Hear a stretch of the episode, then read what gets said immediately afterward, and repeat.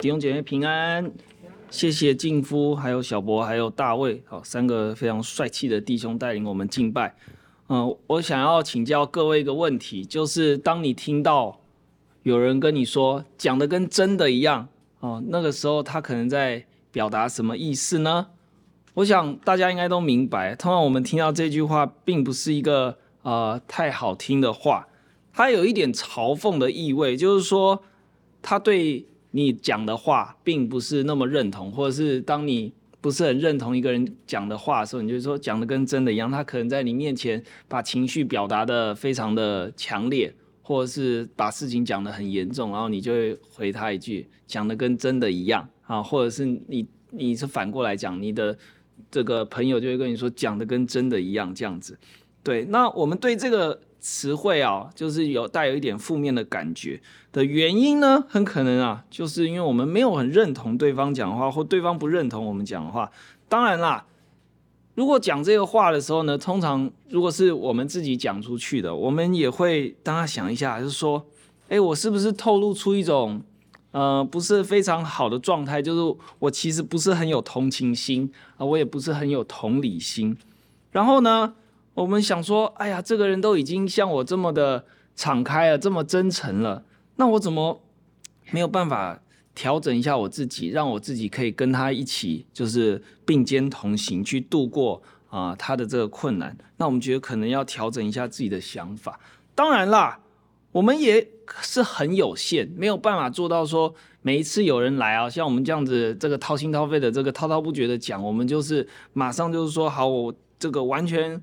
理解，然后我也完全帮助。当然，我们不可能的，我们不可能这样无限制的付出，因为我们知道我们非常很有限，甚至呢，就算是很亲近的家人，你也没有办法做到。可是，各位弟兄姐妹们，我今天带来一位忧伤痛苦的先知弟兄啊，耶利米，我把他带到你们面前，也带到我自己面前，请你们啊，听听他的哀声。各位当然。不一定可以做到完全同理他，然后呢，我也觉得你不用马上觉得我可以帮助他啊，安慰他。但是呢，今天邀请你仔细用你的耳朵、用你的眼睛去观察这个人到底是怎么会落到这个困境。那你也可以想想看啊，下面一张，你也可以想想看两个问题。今天我讲到的时候，你就。一直时不时就可以看这两个问题，你想想看，如果你真的真的是会不会很担心你也落入像他一样的境况？然后第二个问题呢就更难，就是说，哎呀，如果你不小心的真的落入了他这样的境况，那你觉得你要怎么办？我这个都是预设的，但是请你相信我，这个非常值得好好想一想。今天就让我们一起来看耶利米的诗。耶利米书二十章是耶利米书的算是一个转折的部分，因为呢，二十一章开始，耶利米就开始要预言以色列的王家的灭亡。好，最后那几个王，从约西亚还一个还不错王，但是后面有点烂尾了。他后面又有四个王，都非常的凄惨，所以二十章是一个很重要的转折，因为从这个对百姓的这个预言，对先知的这些。咒骂，然后吵架，像燕城牧师上一个礼拜跟我们讲的，耶利米跟他的家族跟这个利未人敌对这状况，他要转向王家哦，转向王家的时候呢，就代表说这个国家真的就是要灭亡，因为呢，王要被抓走了哦。以前的这个我们说酋长时代好了，或者是这种王国的时代，只要是王被抓走了，一定就是完蛋了嘛，国家就没有了。对，那。呃，事实上，耶利米预言完了之后呢，后面我们也知道历史上这后面四个王啊，非常混乱啊，就是一下这个被抓走又放回来，一下那个又被抓走又放回来，然后最后呢，就有一个王叫西底家，然后以色列国就西底家了这样子。对，那最后这一段时间是非常痛苦的，这是这首诗的一个很重要的背景，在二十一章，耶利米已经预见了这件事情。第二个背景呢，也是很重要，就是我们今天读的是第七节开始，二十章的一到六节是这首诗的一个哀叹的场景啊。什么叫场景呢？就是你吃一根冰棒啊，你可能是在夏天很热的时候吃，你也可能在冬天很冷的时候吃啊。这个夏天和冬天就是个场景，这是耶利米的场景，一到六节是非常非常重要的。那么第三个读这首诗需要注意到的一个背景呢，就是大家都有发现，刚刚你在读的时候，读到最后面十四节到十七节，你读的实在是有点读不下去。为什么呢？他怎么开始咒诅自己呢？啊，很像就是说，哎呀，我真的是不应该生在这个世界上。然后呢，去告诉我爸爸说啊，你得了一个儿子的这个人也要受咒诅啊。那个我在我妈妈肚子里面的时候没有把我杀死的啊，这个真的是太糟糕了哦。这个这个怎么会是这样写？这是一个非常重要理解这个诗的背景，告诉你说这首诗表达的情绪是非常的痛苦。有一些人说十四节到十七节是第二首诗，只是刚好排在一起。那有些人说是一首诗，但是呃，不管怎么样，我必须要告诉大家是说，我们的先知他表达出来一个非常强烈的一个情绪，叫做痛苦啊。我不知道你们有没有很痛苦过，但是呢，如果你有很痛苦过的话，你今天就真的非常值得好好来想一想，我们的先知到底为什么会这么痛苦。所以呢，请大家有的话就先把圣经打开哦。如果今天没有圣经的话呢，我觉得呢这个是比较困难跟上，因为经文是比较复杂一点。然后我也会尽量用比较短的时间啊，言简意赅的告诉大家这个圣经到底在讲什么。二十章的一到六节呢。祭司英迈的儿子巴斯户尔做耶和华殿的总管，哦，很厉害哦，这个官很大哦。结果他做什么？他说他听见了耶利米的预言呢，就打发先知，呃，就打先知耶利米，就揍他一顿。然后呢，用耶和华殿里便雅悯高门内的枷将他夹在那里，啊，就是。把它铐住了啊，枷就是放在脖子上、手上那种，我们在电视上会看到那种啊刑具，就把它铐住了。然后第二天，巴斯霍尔将耶利米开枷释放，哇，他把他这样子虐待了一天，然后把他放了。结果耶利米就说：“耶和华不是叫你的名为巴斯户尔，乃是叫你马哥尔米撒毕啊，就是什么意思呢？原文的意思就是说。”害怕，然后绕着你这样子，对，他的名字就叫做害怕，绕着你这样。他告诉他说：“你你这个祭司啊，你这样子，啊，你这个耶和华殿里的总管哈、是大很大的一个一个官，你做了这样的事情，上帝要把你的名字啊改成惊吓视为包着你，就是你要完蛋了，就是你一天到晚啊，无时无刻你都要很害怕、很恐惧。”然后呢，因为耶和华如此说，我必使你自觉惊吓，你也必使众朋友惊吓。你不只是很害怕，你所到之处，你也会把害怕带到你身边的人。然后你身边的人必倒在仇敌的刀下，你也必亲自看见，我必将犹大人全交在巴比伦王的手中，他要将他们掳到巴比伦去，也要用刀将他们杀戮，并且。我要将这城中一切货财和劳碌得来的，并一切珍宝，以及犹大君王所有的宝物，都交在他们仇敌的手中。仇敌要当作掠物带到巴比伦去。你这巴斯户尔和一切住在你家中的人都必被掳去。你和你的众朋友，就是你向他们说假预言的，都必到巴比伦去，要死在那里，葬在那里。哇，这个耶利米。非常的呛啊，被人家虐待了一天啊，结果起来就指着那个虐待他的人大骂一顿。如果你是那个巴斯户尔的话，你现在怎么办？再把它再靠起来嘛，就直接就把它解决掉了，对不对？但是我我想这个不是这个样子。像燕城牧师上个星期告诉我们的，我觉得是很值得大家想一下，就是说。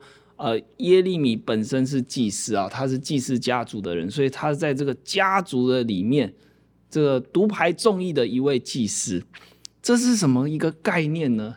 呃，我觉得你大概可以想象中，就是在一个客家的这个乡村里面啊，有一个小小的这个年轻人跳起来说：“我们应该全村不要再拜祖先啦！”然后就是这种感觉。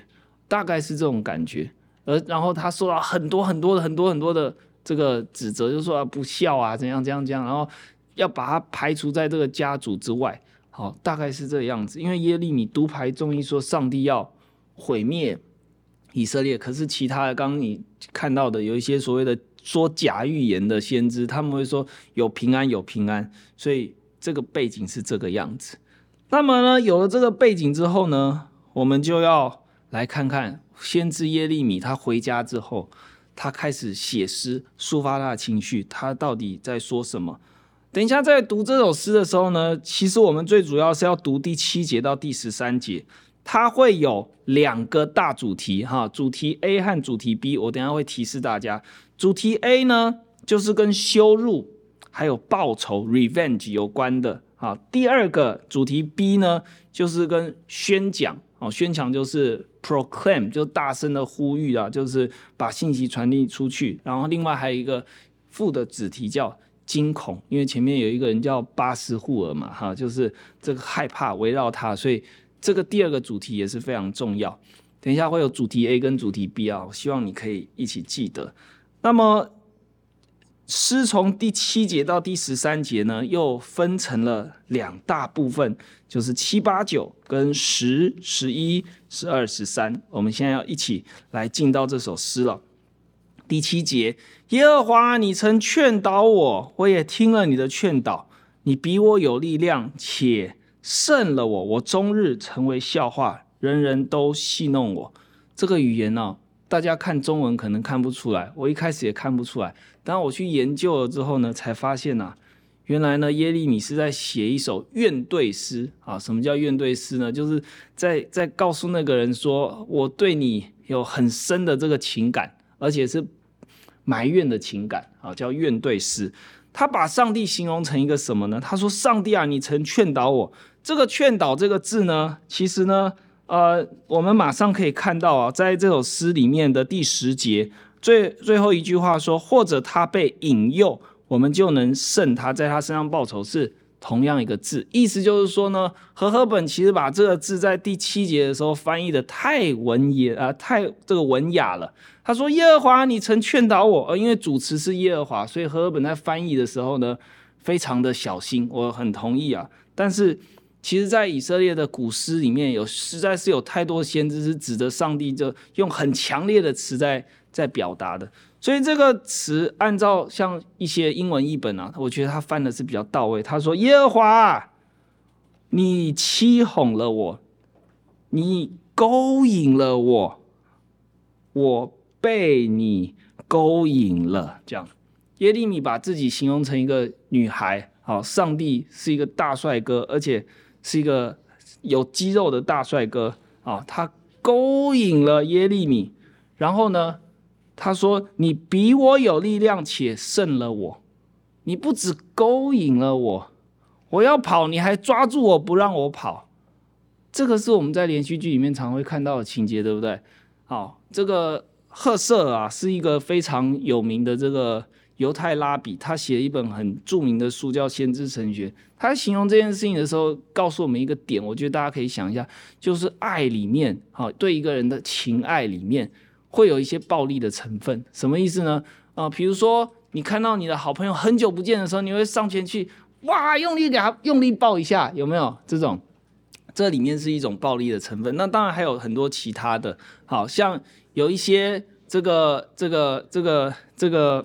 呃，那个情侣啊，走在路上的时候，手要牵得很紧，对不对？感觉抓越紧，然后就就觉得越爱，对不对？哈，这些都是一些暴力的成分。而且其实像我们在电影里面看到的，真的哦，有时候这个欲擒故纵，或者是说男生这个这个这个如果不稍微这个粗暴一点，哈，女生搞不好还觉得说你不够爱我这样子。对，这个是耶利米他在描述他跟上帝的。这个关系的时候用的词汇，他把上帝形容成一个很帅、有肌肉的男人，然后他自己像个小女孩一样。不过呢，这就在上帝欺哄了他、勾引了他之后，上帝胜了他之后呢，他成了笑话，而且人人都戏弄我。最直接的翻译啊，就是我们直接用这个希伯来文的语言来用中文来表达的话，他说的是这样：他说我是笑话，all these days。他说我是笑话，我是 joke 这样子。然后呢，他们全部都嘲笑我，嘲笑耶利米说：“哎呀，你这个跟了一个错男、错误的男人的女人。”这是耶利米在这首诗里面讲的第一句话，非常强烈。这个爱情对他来说非常折磨人。到第二个第二节。啊，就是我们读的第二节，就是第八节。他说：“我每逢讲论的时候，就发出哀声。”他说：“我被上帝得着了，我要去讲这个男人的好啊，讲这个男人的信息，传传他多好多好的时候呢，我就发出哀声。这个字也是很常见，在出埃及记里面超级多的啊。”叫什么呢？就是以色列人向耶和华发出哀声的那个字，是一模一样的字，而且翻译几乎是没有任何的这个这个这个空间呐、所以他意思是说，我被这个男人得着了，我真的是心里面很激动，但我成了笑话，但我还是很想要讲，但是我只要一讲，我就马上就必须要哀嚎了。为什么呢？因为我哀啊，哀什么呢？有强暴和毁灭，因为身边的人要带给我的就是强暴和毁灭。因为耶和华的话终日成了我的凌辱和鸡翅。因为我讲上帝的话，但是这个带来的是凌辱和鸡翅，就是嘲弄，哦，就是这样子。他他很痛苦。他爱上了一个帅哥，大肌肉的，好，但是他旁边的人嘲笑他，好像他跟的是一个不对的人一样。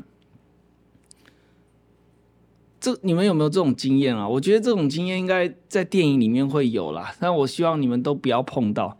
但是耶利米碰到了，二十章第九节，他说：“我如果说我。”不再提耶和华，也不再奉他的名讲论，我便心里觉得似乎有火烧着哦，有烧着的火闭塞在我的骨中，我就含忍不住，不能自禁。他说：“这个爱情这么痛苦，但是我还是很想讲，我还是要表达我对这个这个人的爱，我不能不讲。”因为我不讲的时候呢，这个原本的意思其实中文翻译的很到位了啊。但是我有个告诉你是说，他用一个动作，就是说他把要讲的这个事情压在他的身体里面，然后当他做这个事情，就是压住的这个事情的时候，他好像把一个火啊压在压在自己里面，然后一直在烧，一直在烧，然后呢，他说：“我就含忍不住，不能自禁。”意思是说，他因为做这个动作，他精疲力竭。为什么他要做这个动作？因为他很害怕他旁边的人带来强暴，带来嘲弄。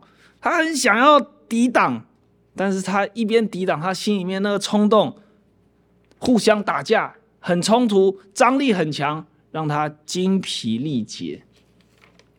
于是，我们的先知继续说：“他说啊，又回到主题 A 了。我听见许多人的残棒，四围都是惊吓，就是我以，就是我知己的朋友也都窥探我，怨我跌倒，说告他吧，我们也要告他，或者他被引诱，我们就能胜他，在他身上报仇。”耶利米说：“哎呀，我。”忍不住啊，我真的忍不住啊，所以他可能又讲了，或者是他又继续，然后呢，他就听到很多的人就说谣言，然后呢，他就是非常害怕，四周都是惊恐，所有原本他认为哈会带给他平安的人，就是那些所谓的知己，结果那些会带给他平安的人都说：“我们斥责他，我们来嘲笑他，或者他因为我们一直骂他，一直嘲笑他，他就会被我们引诱，然后呢，他就会离开这个帅哥大肌肉男，然后呢，我们就可以在他身上报仇。报什么仇呢？报这个帅哥大肌肉男指责我们。”没有选择我们，选择了耶利米的这个仇。主题 A 是非常非常痛苦的。主题 A 在讲的是这个羞辱，讲的是报仇，讲的是爱，讲的是没有办法停止的那种爱。接下来十一节又回到主题 B，他说：“但我要宣告，哈，然而耶和华与我同在，好像。”甚可怕的勇士，因此逼迫我的必都半跌，不能得胜。他们必大大蒙羞，就是受永不忘记的羞辱，因为他们行事没有智慧。耶利米说：“我要宣告，好，宣告不能随便乱用，宣告只能用在你认你知道这一定真实的事情上面。所以教会大部分，应该说绝大多数或百分之九十九点九，全部都用在上帝身上。耶和华是。”我的威武的勇士，帅哥大肌肉男，因此追赶我的人，他们不能胜利，他们呢会感到羞愧，就是那个永远不能忘记的羞辱，因为他们行事没有智慧。好，和合本还是翻得非常的文雅，意思就是告诉。他们说：“因为这些人他们是不明事理的，他们没有想清楚，没有明白，所以耶利米宣告：我还是要讲，继续要讲，耶和华与我同在。然后继续要讲，耶和华就像一个可怕的勇士，而那一些要羞辱我、嘲讽我的人，他们必自招羞辱，因为他们不明白。”这是我们的先知这么痛苦写下来的话，但是还没有结束，他又回到了主题 A，继续加强。他在第十二节，他向主发出了一个呼吁。什么叫呼吁呢？就是就是你在非常这个紧张的时候，你的信仰遇到大危机的时候，你会不会有时候向上帝说：“上帝啊，你再不给我一个好工作，我就离开教会。”好，这种。这是这是很深很深的呼吁，这不是对上帝的威胁。我希望你不是对上帝威胁，所以才讲这种话，而是你心里面真的是有一个非常强烈的一个挣扎。你再不显给我看，我就不信了。耶利米就是有这种呼吁，他说：“万军之耶和华试验一人，察看人肺腑心肠的。”他先。叫了上帝的名字，原本的表达哦，真的是非常非常的强烈。他说：“耶和华拥有一大堆军队的耶和华，为什么他需要这样讲？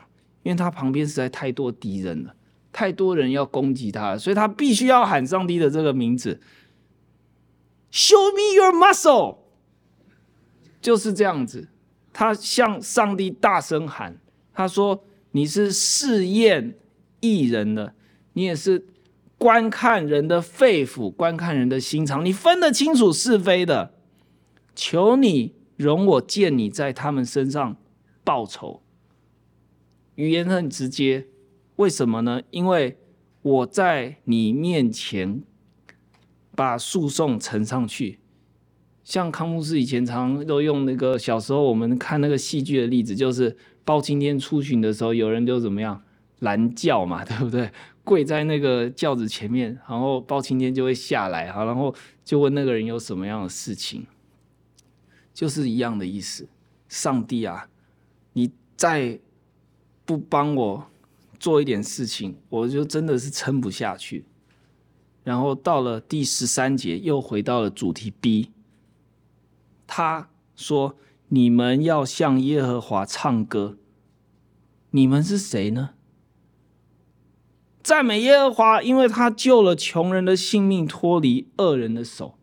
如果这一节呢，也是按照前面的格式，他回到主题 B 的话，那么我认为啊，他非常有可能说的，你们就是那一些仇敌，仇敌啊，你们要向耶和华唱歌，这很明显是一种讽刺。赞美耶和华，你们要赞美耶和华，为什么？因为你们看到他救了我，脱离你们这些恶人的手，这是。耶利米持续宣讲的，好了，读到这里，我们觉得应该没事啦。但是为什么第十四节到第十七节，耶利米还是急转直下，开始咒诅自己？愿生我生的那日受咒诅，愿我母亲产我的那日不蒙福。他为什么还是这么痛苦？因为现况还没有改变。先知在跟上帝很深刻的对话之后，现况还是没有改变。他跟上帝说：“我很想要放弃你，但是我没有办法放弃你。为什么？因为是你引起的，是你呼召我啊！你如果不来勾引我的话，我怎么会爱上你？但是你为什么要让我这么痛苦？我知道这这些东西我都知道，可是面对我的。”家人面对我的国家啊，面对我的亲朋好友，这事情依然是持续在进行。而且你要知道，上帝灭了以色列国的时候，我们看到的先知基本上都跟他们的国家承受同样的命运。没有说啊，上帝灭了这个北国，灭了南国之后，哇，结果怎么样？把先知这样子做筋斗云啊，抬到一个黄金街碧玉城里面，先知都在里面享受，并不是这样子。先知的国也灭了，先知的家人也被掳了，甚至先知也需要穷寡妇去养的。上帝的灾难临到的时候，先知并没有置身事外，先知也一起承受这些，但是。为什么先知还要继续做这个事情？在我们大致看过耶利米的哀叹诗之后，你你不知道，我不知道你有什么想法？你会不会觉得他真的很可怜呐、啊？哇，上帝真的是叫这个人做先知，真的害死他了耶！或者是呢，你只是觉得他是一个情感很丰富的人，在发泄情绪啊，讲的跟真的一样。各位亲爱的弟兄姐妹，在这个诗里面呢，我必须要。跟大家分享一个概念，也是先知告诉我们的，叫做共感。什么是共感呢？共感跟我们常常听到的同理心其实不是一样的。呃，有一本书啊，这作者叫欧洛夫伊斯，哈，那个这这个书大家可以去找一下，他就在讲说这个共感人完全自救手册，什么意思呢？他说同理心啊，就是别人难过的时候呢，我们有这个能力去。同理对方啊，就是同情他哦，你真的好可怜哦，这样子。那别人开心了，我们就说哇，真为你开心这样子。但是共感，这是更进一步的，就是感同身受。你们知道那个卡通影片里面啊，常常会有一种那种读心术，对不对？哦，但是读心术读到这个最高阶段呢，就是比如说有个人摸了某一个人的头，然后就哇，他过去怎么被家暴啊？不要他家很惨，所以全部都进到那个人脑袋里面，然后那个人就。这样子，这是电影里面跟卡通影片里面就会常常告诉我们的。这个人他读到那个人的心和感受的时候，他感同身受，所以他也承受那个痛苦。这就是共感。但是呢，这个医师写这本书呢，告诉我们说啊，这个共感人常会在生命当中被朋友说：“哎，你不要想那么多啦，你不要觉得这都是你自己的事啊，哎，你这样太累了啦。”那那个人家的事情就让人家吧。我看小博在医院里面工作，应该常常都有这种感觉哈，或者是这个在急诊室应该特别有这种感觉，每天在生离死别啊。对周遭环境，你不要有太强烈的反应，你你可以过得更好，因为这世界还有很多美好的事情。不要把人家的负面情绪全部都照单全收。当然，这个是很重要，对我们面对我们的生活来讲，这个提醒是非常重要的。但是呢，这个共感的特质也是非常宝贵的，因为呢，呃，你真的可以让旁边的人知道你真的是和他在一起，你真的是可以跟他就是有这种 soul mate 的关系。这个特质很值得追求，但是我们应该要很注意，像这个医师提醒的，而且呢，他觉得啦，这个特质如果运用的好的话，会对社会造成很大的改变。那么另外呢，在美国有一个网站呢，他是在专门在研究这个心理治疗的。好，他说呢，同理心哦，就是我们会感觉到别人的这个感受，然后我们就知道可以理解。但是这共感，它英文叫 empathy 啦，empathy，它就是说是一种能力呢，让我们除了去知道对方的感受，然后也同意之外，我们呢，看看我们能不能够进入到他的场景里面，呃，处境里面，然后好像就感受到他的问题一样。好，各位，我讲完了。好，这个共感讲完了之后呢，我必须要来问一个问题，就是说，那我们应该要跟谁共感呢？我的建议是，你来跟上帝共感吧。这个也是我们的先知提出的建议。为什么呢？我举个例子。当有一个被渣男劈腿的这个女生啊，她是你的闺蜜，当然我只这是对女生们讲的啊，男生们千万不要去这个安慰什么被渣男劈腿的闺蜜，拜托。就是如果有个女生她有一个被渣男劈腿的闺蜜来向你诉苦，你要怎么陪伴她？我跟你说，如果你跟她共感的话，哇，上帝祝福你，真的，你要很很懂得保护自己。你需要去关怀她，但是你真的需要非常有技巧。那么，另外呢，男生们你可以想一想，因为大家男生们通常比较理性啊。你们有你们有戴眼镜吗？对不对？但很多人有戴眼镜或者戴这个隐形眼镜。你们知道现在有一种墨镜啊，它是可以直接挂在眼镜外面的，对不对？好，我举个例子，这种墨镜呢，在外面的时候，太阳很大的时候，我们放上来。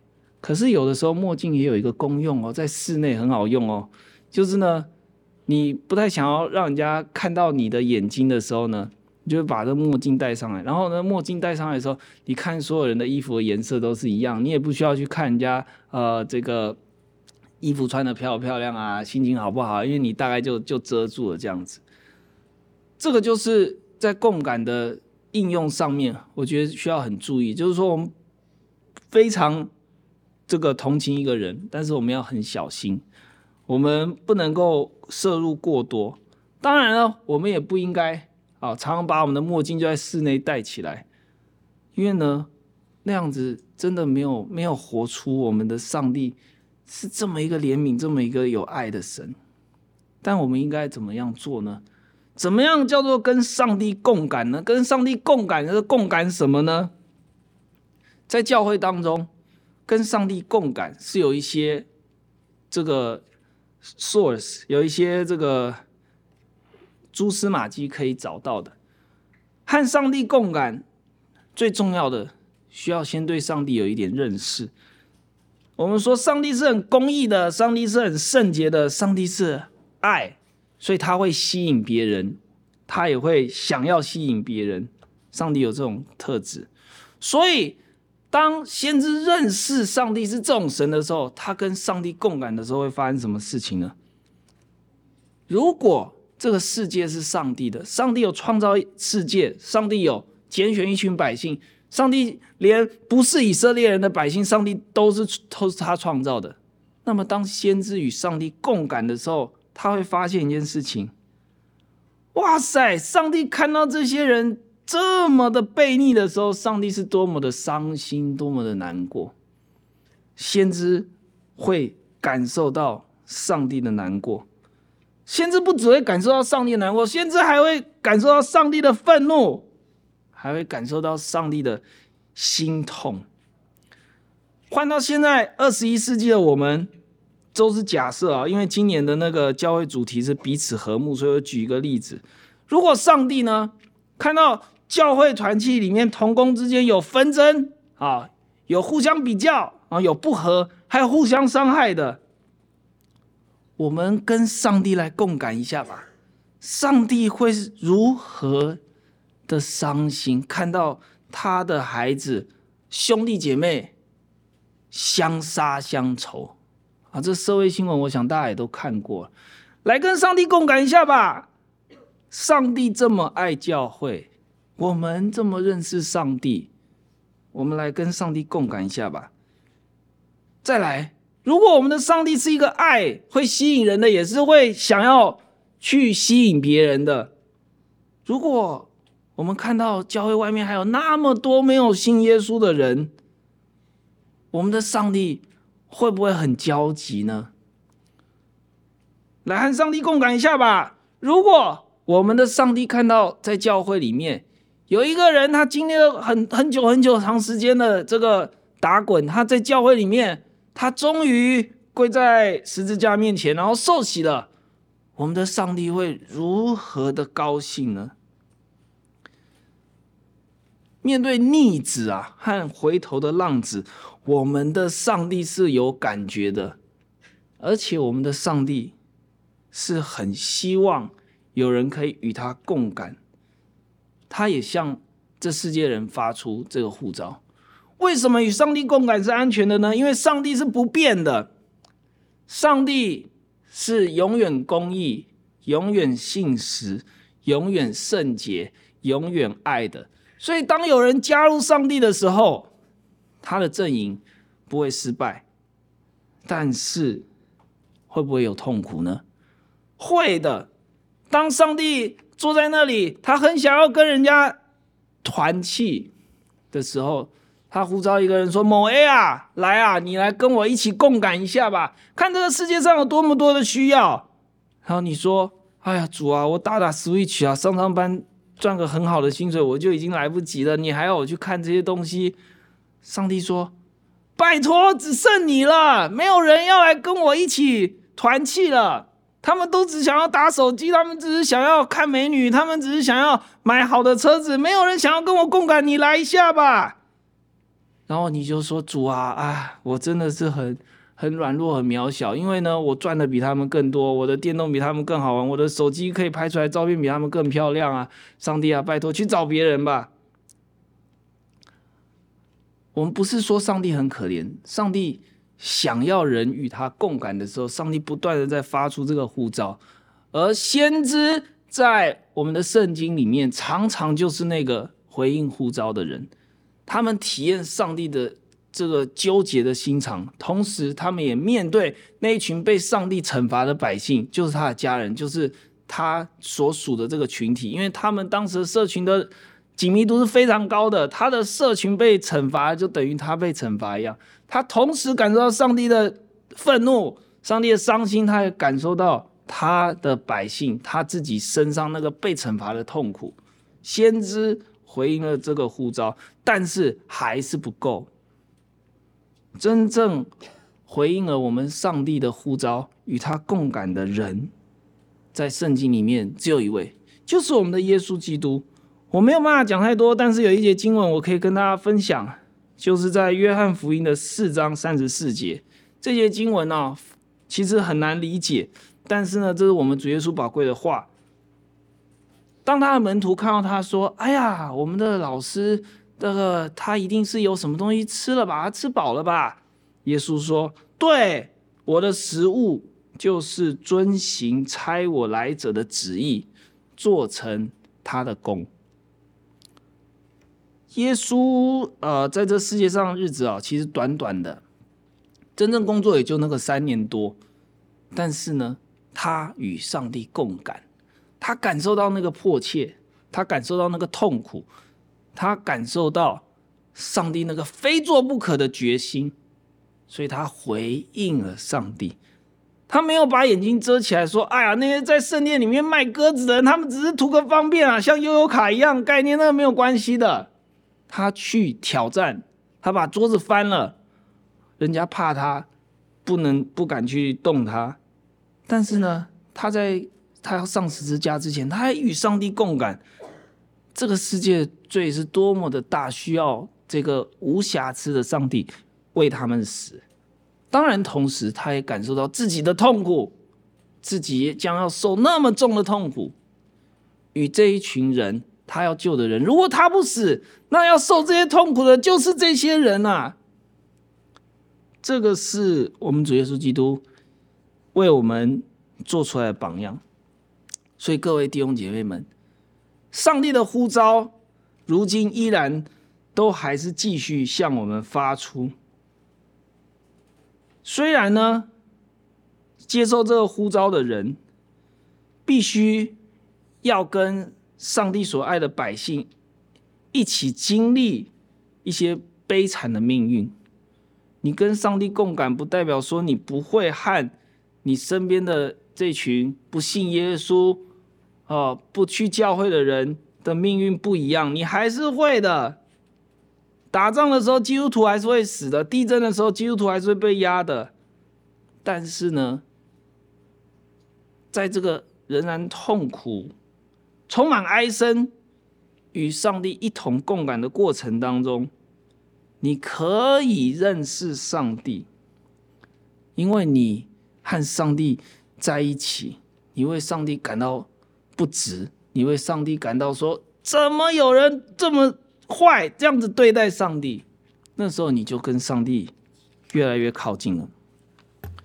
当上帝说，谁来体贴我一下的时候，愿我们说：“亲爱的上帝，亲爱的，我来了。”我们来祷告。亲爱的天父上帝，我们来到你的面前，谢谢你是一个充满着爱、充满着强烈的情绪的神。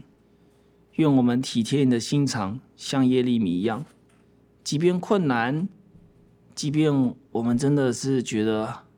这是一个极重的担子，但主啊，你依然在呼召我们，在看这个世界。求你开启我们的眼界，也让我们知道，你真的是爱我们，所以才呼召了我们。谢谢你。